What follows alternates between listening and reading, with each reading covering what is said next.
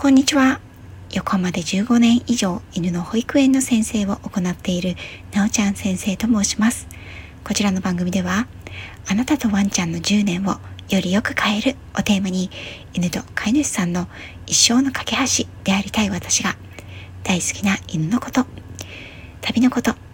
子育てのことなどを私個人の見解からお話ししています。メンバーシップや公式 LINE、ノートも行っています。さて、本日は3月21日、春分の日ですね。この3月21日、春分の日、今年はですね、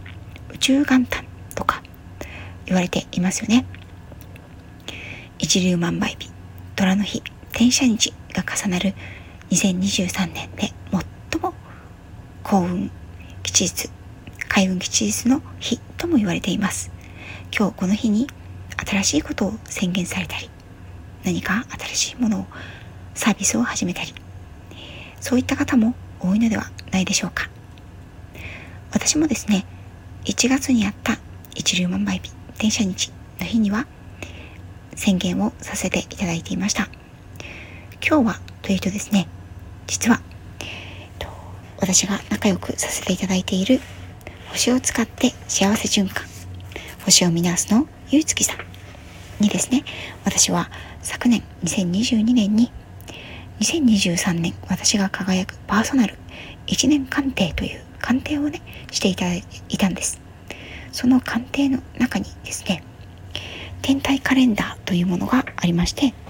これはその月ですね、2023年の月のカレンダ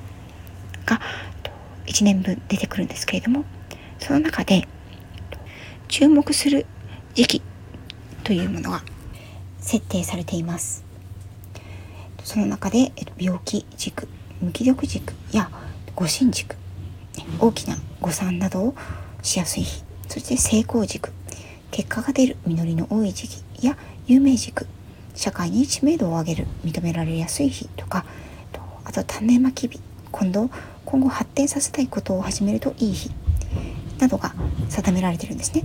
でもう一つ注目すべきこととして休息日注意日というものがあります。これはまあ新しいことはねあんまりしない方がいいというふうにあの設定されている日なんですけどなんとですねこの1年で一番の開運吉日と言われている本日3月21日なんですが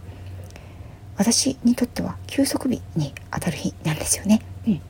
なので、まあ、あのゆうつきさんにねこれはこういったことが重なった場合にはどうしたらいいでしょうというふうに聞いてみたんですが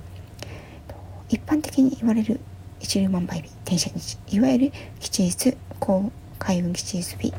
あのとてもいい日と言われているのは、まあ、あの全国のお天気予想図予報みたいな感じで個人鑑定個人で見た場合にはそれがあの局地のね天気予報になるような感じですよというふうに言っていただきました。まあどうしてもねやりたい場合にはその日に何かを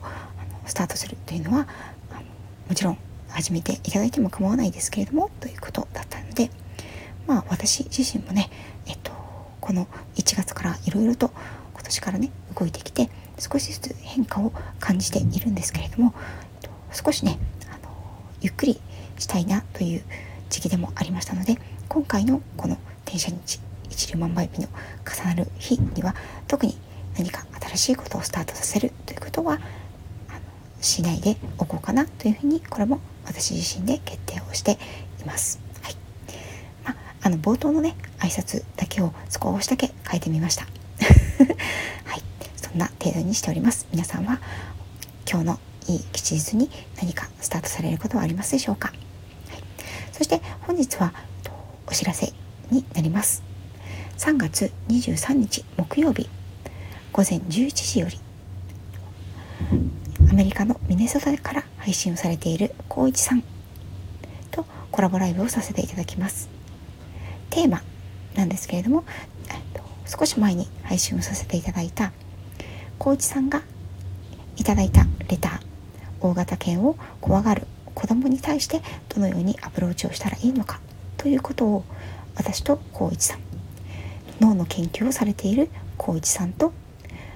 犬のトレーナーである私という立場でそれぞれの立場でねそれぞれ配信をさせていただいたんですけれどもこれを今度は動物が恐怖を感じる、まあ、人間も動物なのでね恐怖を感じるプロセスとそれに対してどのように対応していったらいいのかというようなことを、まあ、2人でね話してみようということでコラボライブをすることになりました。時間が11時から30分は高一さんのチャンネルでそして11時30分から12時までの30分は私の方のチャンネルで行いたいと思います。30分30分でね前半後半で分けてそれぞれのチャンネルでコラボライブをするという流れになっています。お昼前のねちょっと慌ただしいお時間だと思うんですけれどももしご興味がある方遊びに来ていただければと思います、ということで3月21日春分の日。今日はね彼岸ですね。春のお彼岸になります。私はお墓参り行けたら行こうかなと思っているんですが今日は子供たちを連れて数十年ぶりに数十年ぶりじゃないな。数年ぶりに会う、高校時代からのね友達が帰省していますのでその子供たちと友達と久しぶりに大きな公園でお花見をする予定でいます。はいということで皆さん良い一日をお過ごしください。とねちょっとね旦那さんがお風呂に入っておりますのでガタガタバタバタガッタンガッタンという音が入っていると思うんですけれどもどうぞご容赦いただきたいと思います。はいということで良い一日をお過ごしください。最後まで聞いていただきありがとうございました。